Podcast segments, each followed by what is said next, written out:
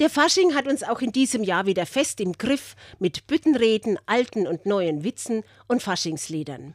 Irgendwie habe ich mich da an meinen Papa erinnert, der, wenn wir beide zusammen gearbeitet haben, auch immer wieder seine Späße und Witze gemacht hat, die nur uns beiden gehört haben. Wenn wir zum Beispiel ein Zimmer renoviert haben, das konnten nur wir beide, war ich der Meister oder der Mester und er der Stift. Da gab es einen alten Witz zwischen uns, den wir immer wieder aus der Schublade gezogen haben. Wenn er auf der Leiter stand und die Decke mit einer großen Malerbürste bearbeitet hat. Irgendwann kam garantiert der Satz von mir: Stift, halt dich einmal an deinem Pinsel fest, ich brauch die Leiter. Bei den weiteren Renovierungsarbeiten kam er regelmäßig zu mir und sagte in schönstem Fränkisch: Meister, die Fenster habe ich gestrichen, soll ich die Roma auch streich? Jahrelang konnten wir zwei uns über diese beiden Witze köstlich amüsieren.